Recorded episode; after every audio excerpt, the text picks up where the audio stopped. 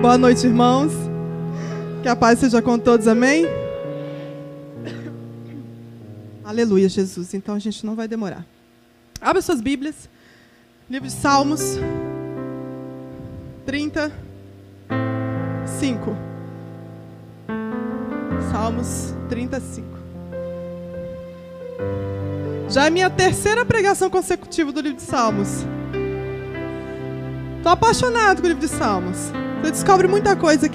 O Salmos 35, e assim nos diz: Porque não passa de um momento a sua ira, o seu favor dura a vida inteira. Ao anoitecer pode vir um choro, mas a alegria vem. Vamos a pegar a segunda parte. Ao anoitecer pode vir um choro, mas a alegria vem pela manhã. Você pode se sentar. Aleluia, Jesus. Salmista Davi, quando fala, quando escreve esse salmo, que a gente canta, que a gente fala. E ele diz o seguinte: o choro pode durar uma noite, mas a alegria ela vem. Se apegue, fale comigo, pode. Mais forte, pode. E vem. Pode. Pode, pode acontecer. É algo esporádico, ele pode acontecer. E o vem é algo certo. Vem. Presta atenção. O choro, ele pode, amada igreja. Ele pode. Isso não quer dizer que ele vai durar uma noite inteira. Ele pode durar uma noite inteira, mas Deus te dá a certeza de que a alegria vem pela manhã. As misericórdias do Senhor, pelas misericórdias do Senhor, a nossa tristeza ela é passageira. Isso é maravilhoso. Quando a gente começa a falar desse versículo, a gente tem certeza de que a tristeza não é algo duradouro na nossa vida. De que a tristeza, ela tem um fim. Não importa quanto tempo você vem sofrendo e chorando, ela tem um fim. O povo de Deus não está imune às dificuldades, o povo de Deus não está imune às tristezas. Você não, não está imune de chorar. Você não está imune de passar por algum tipo de doença, de provação. Se você não está passando provação, tem alguma coisa errada. A nossa vida é feita de provação, é fato. O caráter do crente é forjado aonde? É na provação. E é na provação que Deus te conhece. Não é na bonança. Porque se você ler aí o, o, o versículo, o verso 6, quando Davi, quando Davi fala, quanto, quanto a mim, dizia eu na minha prosperidade, jamais serei abalado. Jamais seria abalado, dizia eu na minha prosperidade. Já eu não sei se você está próspero, se está tudo bem na sua vida, porque quando está tudo bem, temos a certeza, nossa, nada vai me abalar. Nada vai me abalar, porque está tudo bem na minha vida. Aí vem o diabo e tum!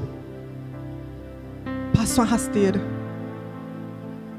E a gente fala, nem o rei Davi. Ele se achava o maioral, o rei de uma nação.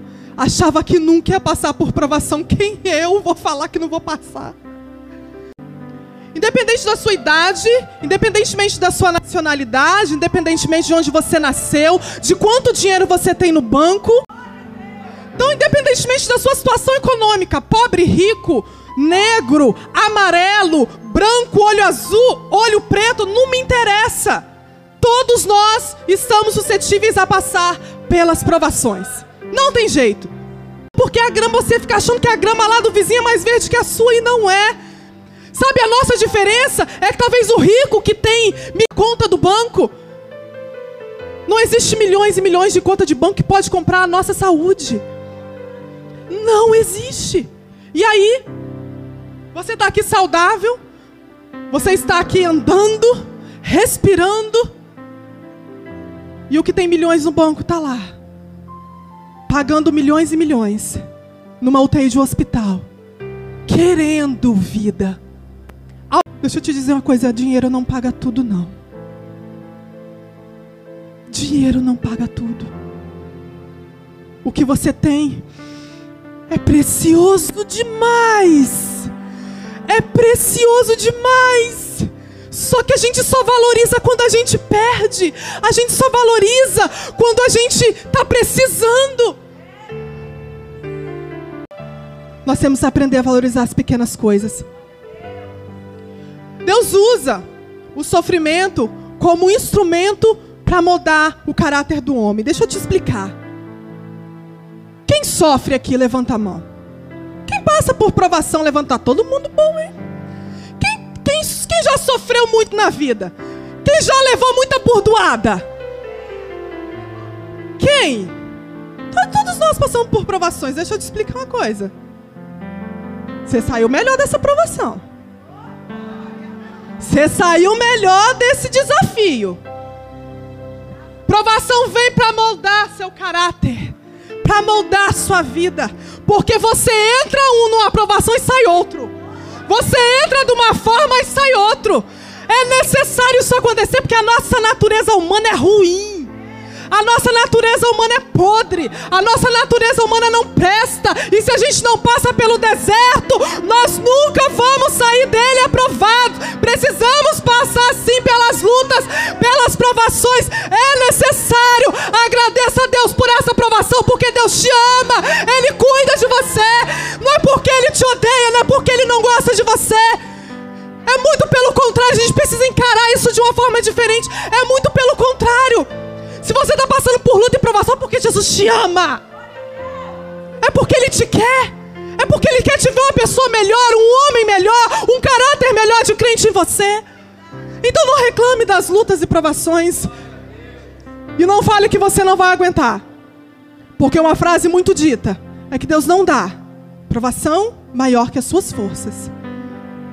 Respira. Se está passando, Deus sabe muito mais do que eu. Ele sabe se eu tenho capacidade ou não para poder passar. Então adore o nome do Senhor. O salmista aplica a palavra choro como sinônimo de dor, de tristeza, de aflição e de angústia. À noite, não... os problemas à noite eles aumentam. À noite você está só. À noite é você e Deus. À noite é o momento que você para para pensar. A correria do dia te impede de pensar em alguns tipos de problemas. Mas quando você chega em casa, você toma o seu banho, você deita na sua cama, os problemas vêm. Tem que pagar aquilo, tem aquela E os problemas que você tinha esquecido pelo dia, na noite eles afloram. Presta atenção, o apóstolo Paulo diz que a tribulação ela produz o quê?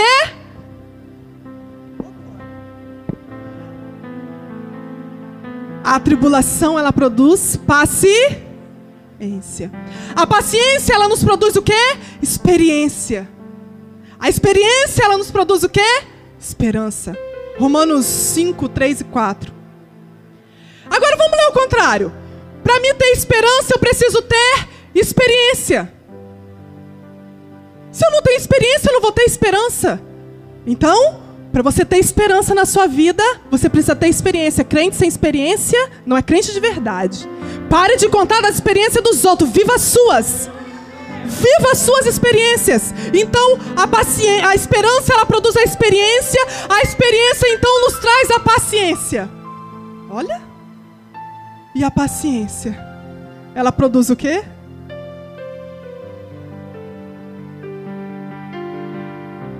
Tribulação. Porque a tribulação produz a paciência. Se você está passando por tribulações, meu amado, Deus está te provando, provando o seu caráter. Será que Ele é paciente? Vou ver. Será que Ele é paciente para esperar? Eu vou ver. Tenha paciência para esperar o tempo de Deus na sua vida. Quando o salmista Davi, quando ele fala que o choro ele pode durar uma noite, ele usa uma expressão hebraica que diz o seguinte: Eliane, vou te falar. Quando anoitecer, assim, de tardezinha para anoitecer, você vai receber uma visita. E essa visita é o choro. Sabe ao anoitecer, bem de tardezinha ao anoitecer, você pode receber uma visita. E essa visita é o choro. Essa visita você não pode mandar embora. Essa visita você não pode mandar dormir na casa do vizinho. essa visita é sua. Aí a visita chega para pernoitar na sua casa. Ela vai passar uma noite na sua casa. Uma visita desejada? Nem um pouco. Mas eu preciso abrir a porta. Ela chegou. Mas sabe a fé que há em nossos corações? É que Deus dá o restante do salmo, mas Eliane, ela vai chegar para pernoitar na sua casa. Mas Deus te diz: pela manhã a alegria vem. Pela manhã ela vai embora e aí você recebe uma outra visita, que é a alegria. Gente, é algo tremendo. O choro noturno, ele não deve ser uma ocasião para desespero. Gente, a gente desespera fácil. Tudo tira nossa paciência muito fácil. Tudo tira a gente da graça fácil. Sabe por quê? Porque Deus nos conhece, mas o inimigo também conhece a minha fraqueza. Ele sabe aonde dói. Ele sabe aonde me deixa tirada. Ele sabe aonde me irrita. Sabe ou não sabe? Quando eu estou irritada, chega alguém que faz aquilo que realmente não é para fazer. Você quer algo que me deixe irritado? Eu vou usar meu marido de, de exemplo. Quando nós não estamos muito bem, tem uma coisa que me irrita quando ele faz. Eu vou sair de manhã para trabalhar. Quando está tudo bem, ele beija minha testa, chega a fazer estralo. Tum! Mas quando está azedo, ele vem. Olha! Gente, vocês não têm ideia do tamanho da minha irritação quando ele faz isso. Porque do beijo estralado, vem aquele beijo. Uh, eu desço aquelas escadas assim. Né? Gente, irrita. E não é só o inimigo sabe que irrita, não. Ele sabe que irrita também. Mas é, todo mundo sabe o que, que irrita. Tira a gente da graça. Tira gente. Eu sei que eu também irrito ele, tá, gente? Não é só ele que me irrita, não. Eu sei que eu irrito ele também. Mas eu tô contando, é eu que tô pregando, né? Quando você pregar, você fala. Ô, oh, glória. Ele vai destruir minha vida. Então, o inimigo sabe o seu ponto fraco. Ele sabe aonde tocar. E o medo, meus amados, ele nos paralisa. Vamos levar lá em Mateus, no capítulo 14, no versículo 26, a contar uma história dos discípulos no meio do mar, na tempestade.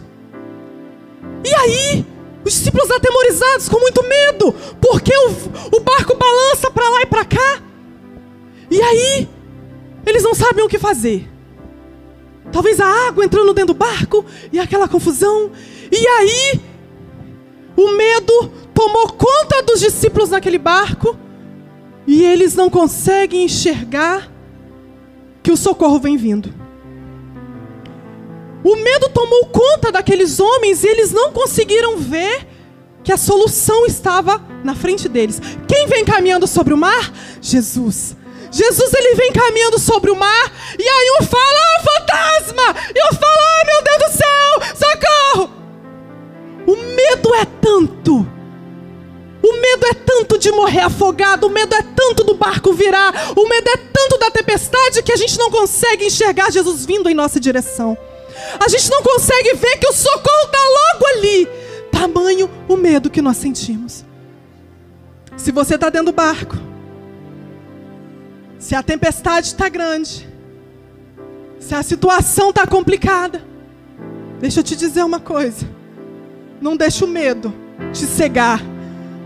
Não deixe o medo te cegar, o desespero te cegar. Jesus vem em nossa direção. Ele não é um fantasma, ele não é qualquer um. Ele vem na sua direção. Ele vem para acalmar a tempestade. Ele vem para dizer: "Não, não temas. Não, não temas."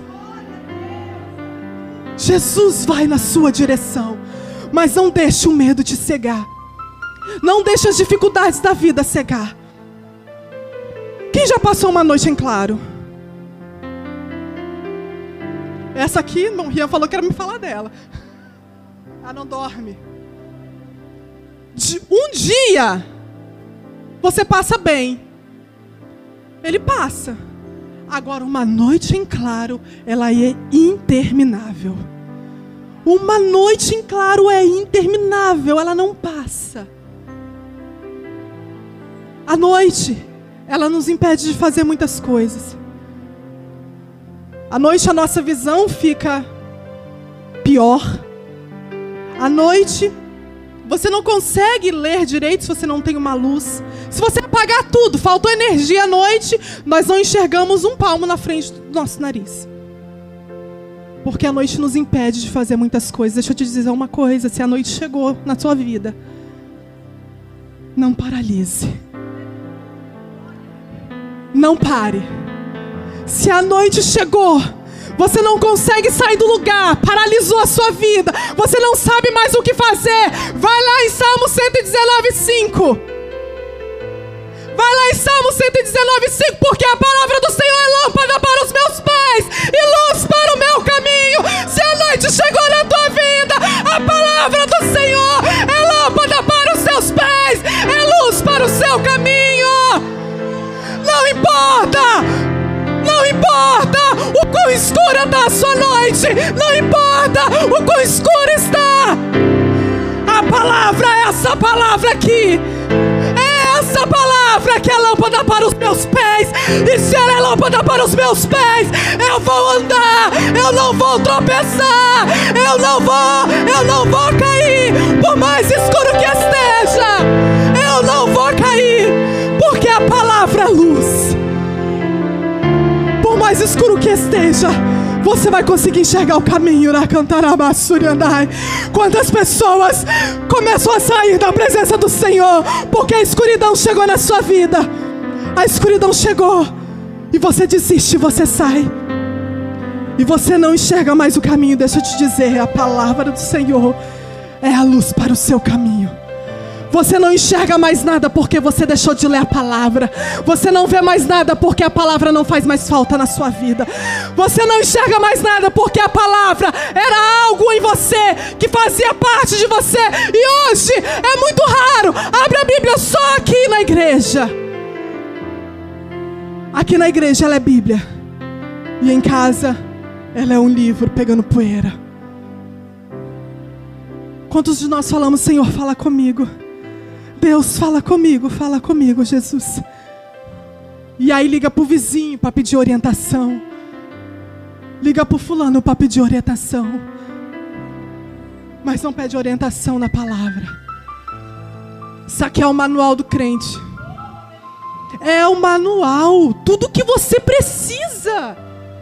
Tudo que você precisa te ensina tudo. E é cada coisa que a gente vê na Leidinha. Leidia me manda cada uns negócios que eu fico assim, não acredito que esse povo fazia isso. Pois é, tá aqui. Deixasse os cabelos assim. E aí a gente se surpreende, fulano, fez isso? Fulano, gente, olha a palavra, não tem nada de novidade. Tem novidade nenhuma no que esse povo tá fazendo aí, tá tudo aqui, ó. O povo daqui faz pior. O povo daqui faz pior. Acho que eles leram essa parte. Olha só. Palavra do Senhor. Tá difícil de enxergar aí? Abre a Bíblia. Ela é luz para o seu caminho. Ela é lâmpada para os nossos pés. Mas a noite ela dura quanto tempo? A nossa noite dura quanto tempo? Eles faltaram essa aula. Eles faltaram a aula. A noite dura 12 o dia dura, o dia, o, gente, é 24 horas, né? Então, um dia, 12 horas, 12, 12, né? 12 mais 12? Ótimo. Tiraram 10. A noite dura 12 horas. Aí, eu li para vocês que o choro dura uma noite. Quantas noites você dormiu chorando e acordou chorando? Chegou no outro dia você continuou triste. Chegou no outro dia você continuou seu problema.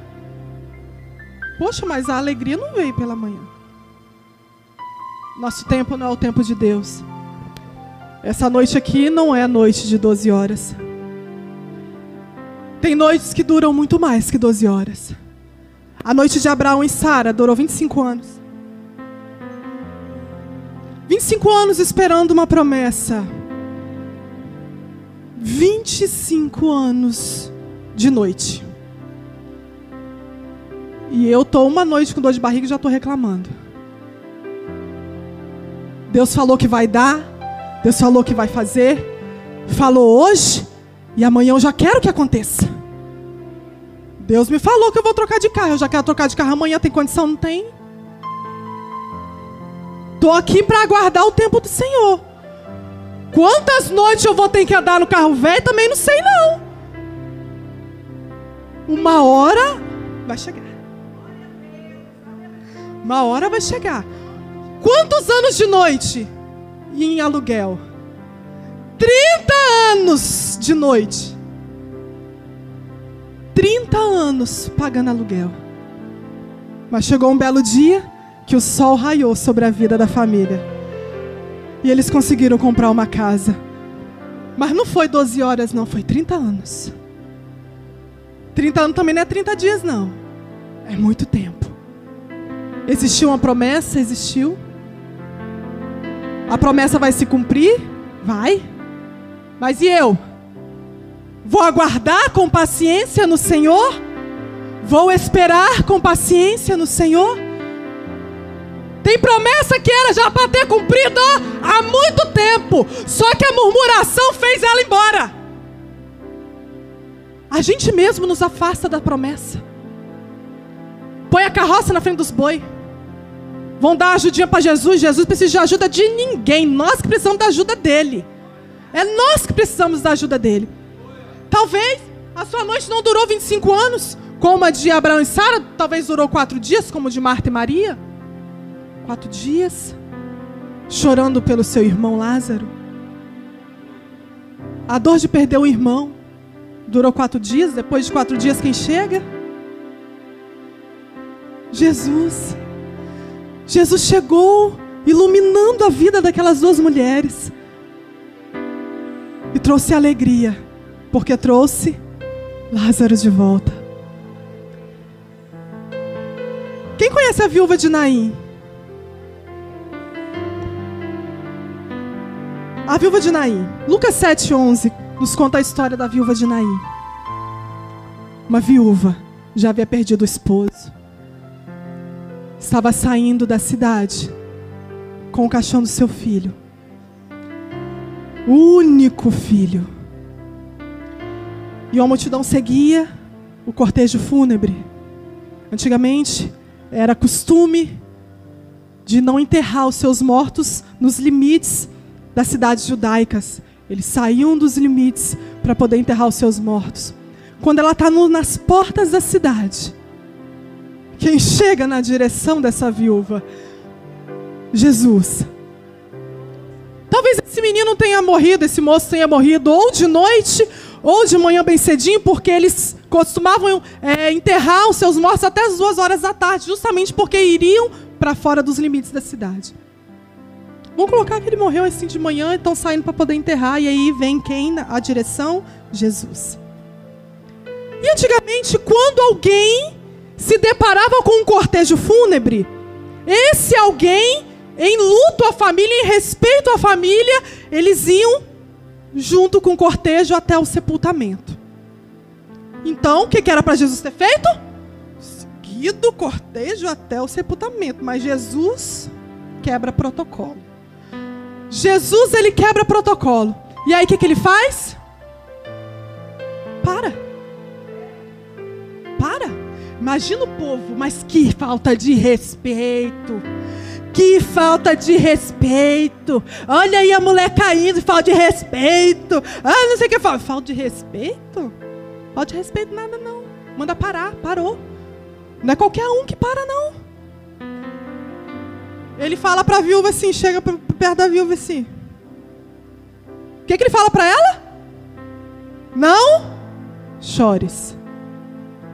Como que você chega para uma mãe viúva indo enterrar o seu único filho e fala com ela não chores? Tem umas aí que voavam no pescoço de Jesus. Como é que não Ele vai no esquife, que era o caixão, toca. Ele toca no esquife. E quando eles pararam, Jesus falou: Levanta-te, moço. Presta atenção. Jesus ele toca, mas ele só fala quando a gente para. Ele tocou.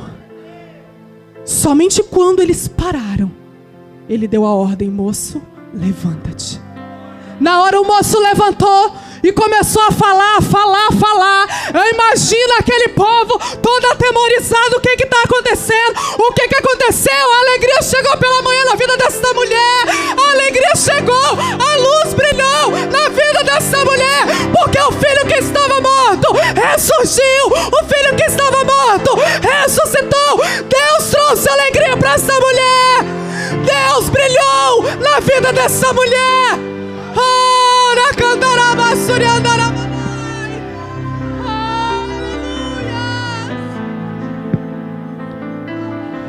Daniel 6, 18 nos conta a história de Daniel que todos nós sabemos. Daniel orava três vezes ao dia. E um bando de invejosos foi lá e viu ele orando. E aí mandou o rei fazer um decreto que não era para ninguém adorar durante 30 dias. E aí eles foram lá e viram Daniel orando e foram lá entregar para o rei. E aí o que, que o rei faz? O rei, ele tenta dar um jeitinho para não jogar Daniel na cova. Ele tenta dar o seu jeito. Não vão fazer assim, não. O senhor decretou, está decretado. No fim da tarde, Daniel é jogado na cova dos leões. O rei passa uma noite inteira em jejum acordado, preocupado com Daniel. Coitado. Se Jesus não guardar, se Deus não guardar, Ele quer guardar. Deixa eu te dizer uma coisa: uma noite sombria. Imagine você, hoje ninguém mais é lançado em cova de leões. Mas eu me imagino sendo lançada numa cova de leões. Um buraco com leões famintos. E aquele menino é jogado lá dentro. Noite de Daniel não foi nada fácil. Mas ele tinha vida com Deus. Ele sabia o Deus que ele servia. Passou uma noite sombria sim. Ele viveu essa palavra, o choro durou uma noite, mas sabe o que aconteceu logo pela manhã? Quando o rei chegou lá e perguntou assim: Daniel, será que o seu Deus foi capaz de te livrar? Ele disse: Oh, rei, vive eternamente. O meu Deus enviou o seu anjo e me livrou da boca dos leões. O meu Deus, ele me livrou. Foi numa manhã chegou para trazer liberdade a Daniel. Foi numa manhã que o sol brilhou sobre a vida de Daniel. O choro sim durou uma noite, mas a alegria veio pela manhã. O Senhor livrou. Ele chorou, ele gemeu. Não foi o rei que o livrou, mas foi a mão do Todo-Poderoso. Foi necessário Daniel ir para a cova, sim. Foi necessário ele ir para a cova para mostrar para aqueles homens quem é Deus de verdade. É necessário você passar por essa luta. É necessário você passar por essa prova, Aracantarabanai. É necessário para que quem está ao seu redor veja o poder do Deus que você serve. Não reclame. Não reclame se tem alguém falando mal de você, jurando falso na sua vida. Se você foi traído, se você foi largado, o que aconteceu na sua vida, problemas familiares, não importa. Tá dentro da cova, meu irmão, adore. Tá dentro da cova, meu irmão, adore. Porque a alegria vem pela manhã, o livramento vem pela manhã. Ora, andarabas. Nere arabas,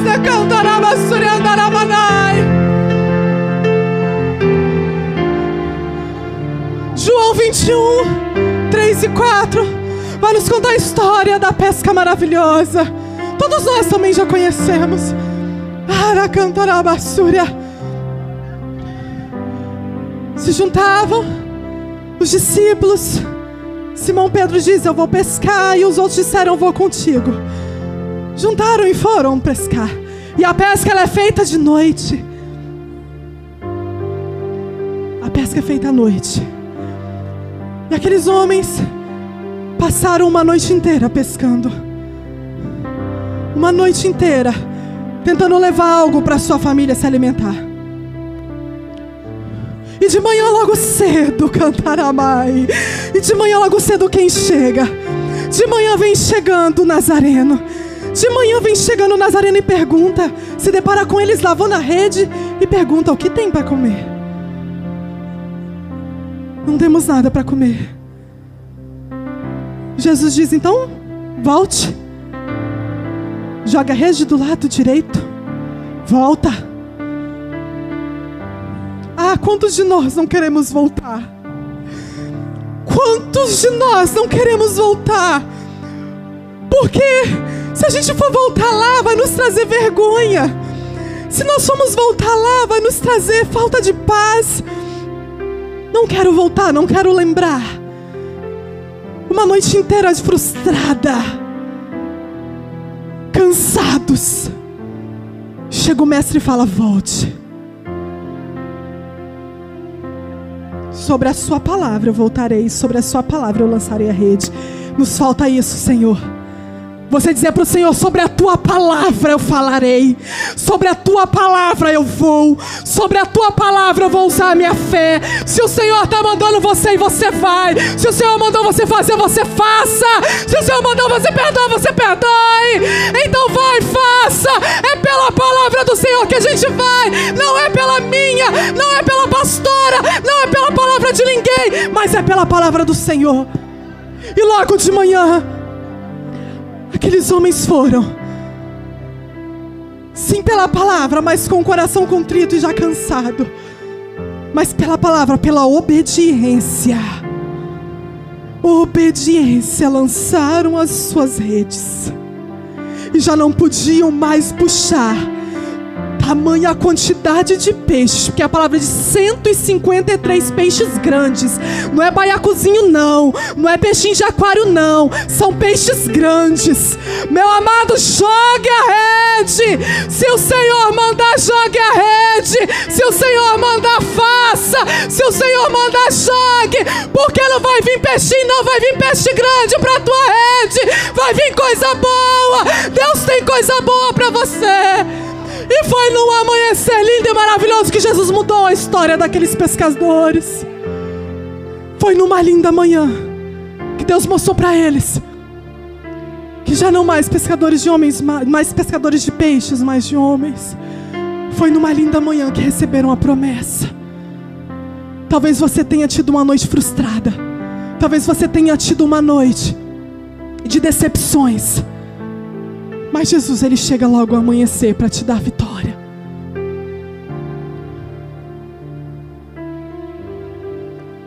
Lamentações diz que a palavra de Deus, ela se renova a cada manhã.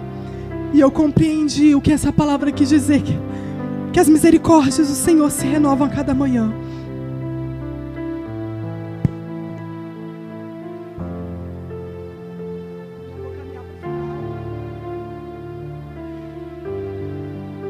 Por que, que as misericórdias se renovam a cada manhã? Antes de Jesus ser crucificado, ele não teve uma noite muito boa. Marcos vai nos contar que ao cair da tarde, Jesus ele foi com os doze.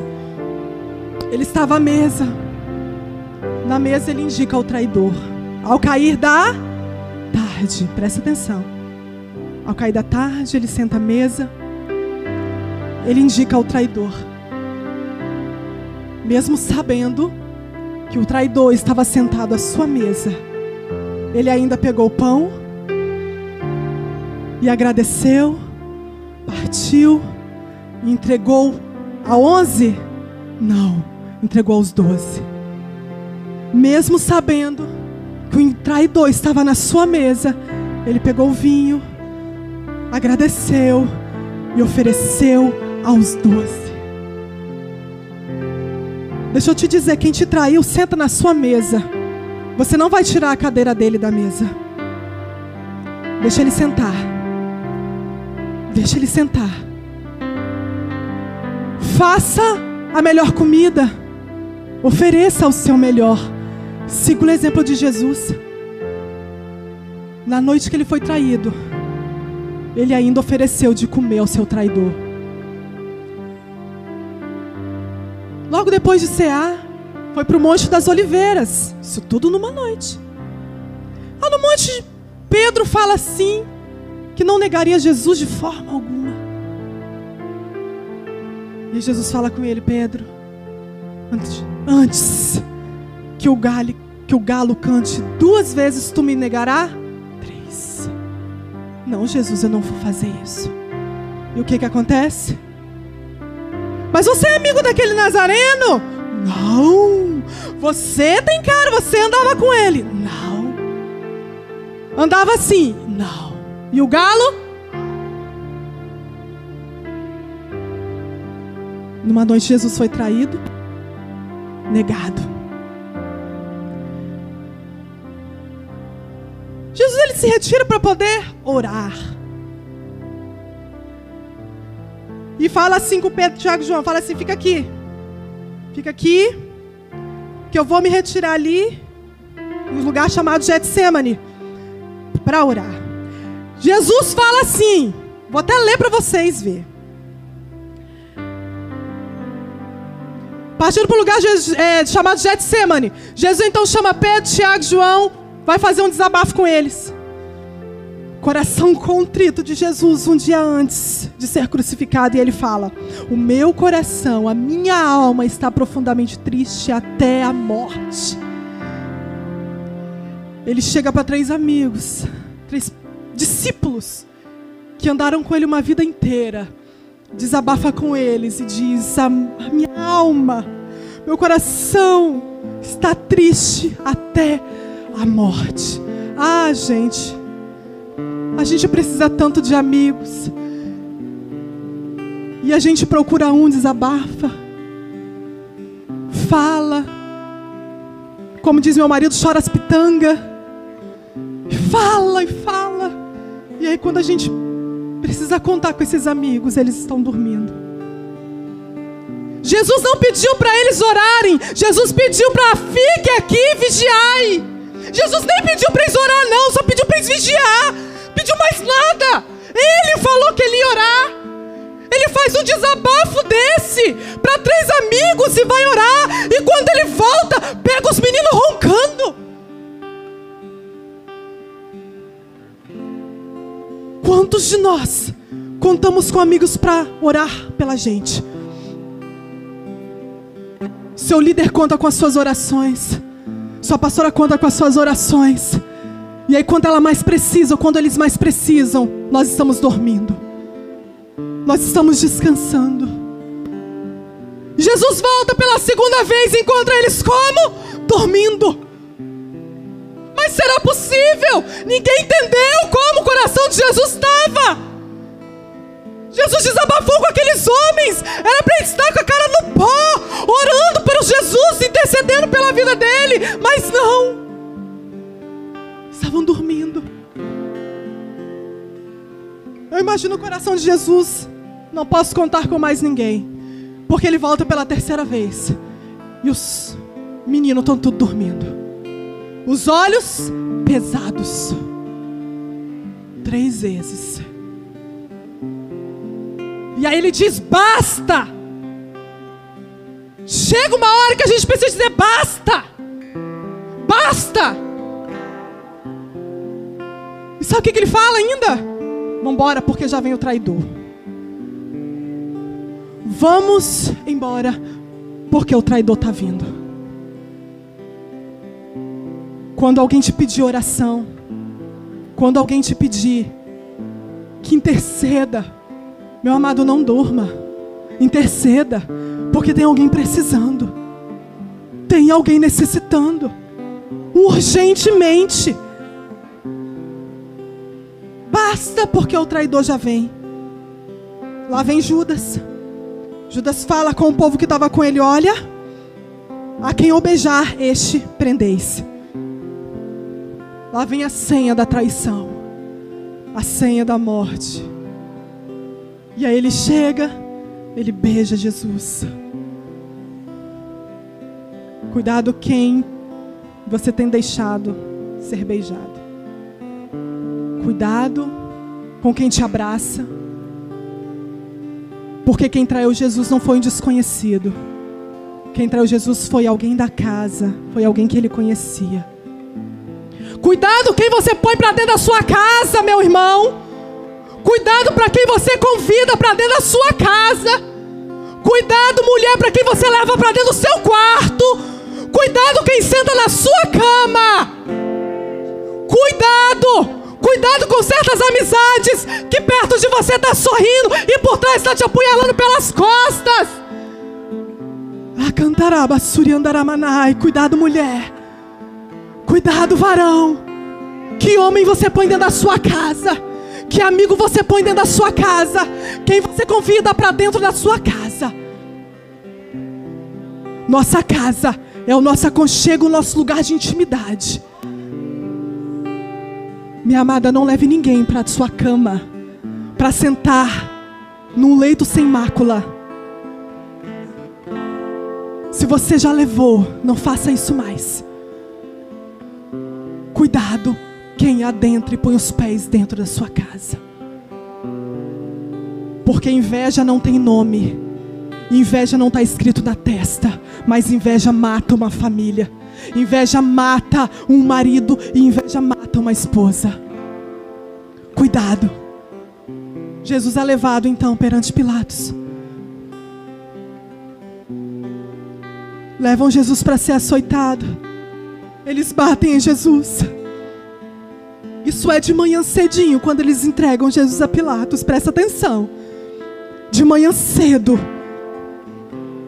Conto aí por volta de umas seis horas, de seis horas até as nove horas da manhã. Jesus ele foi açoitado. Eles bateram em Jesus. Preste atenção, porque as misericórdias se renovam a cada manhã. Preste atenção, porque a nossa alegria, a certeza de alegria pela manhã. Presta atenção. E eles batem em Jesus até as nove horas. Quando dá meio-dia, eles crucificam Jesus. Pregam ele numa cruz. Olha a manhã de Jesus. Olha o que Jesus precisou fazer. Se coloca de pé no teu lugar que eu já estou terminando.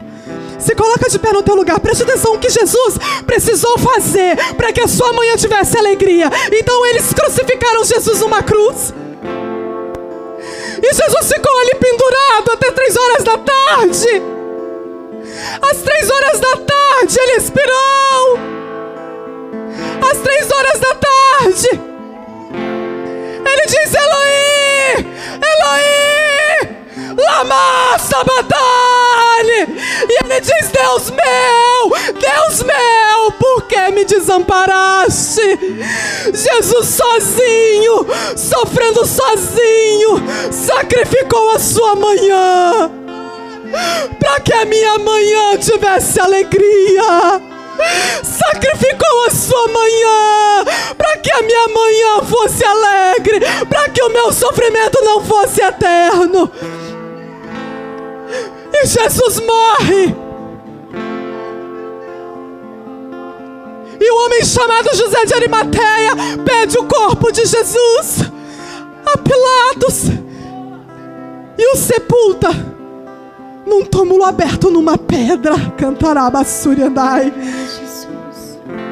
E coloca Jesus naquele túmulo.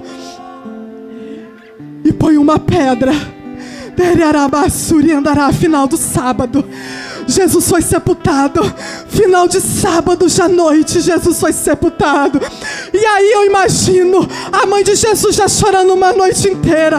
A mãe de Jesus sem saber o que fazer. E aí chama, chama Maria, chama Salomé. E aí, bem de manhã cedo, eles vão comprar um guento para ir ungir o corpo de Jesus.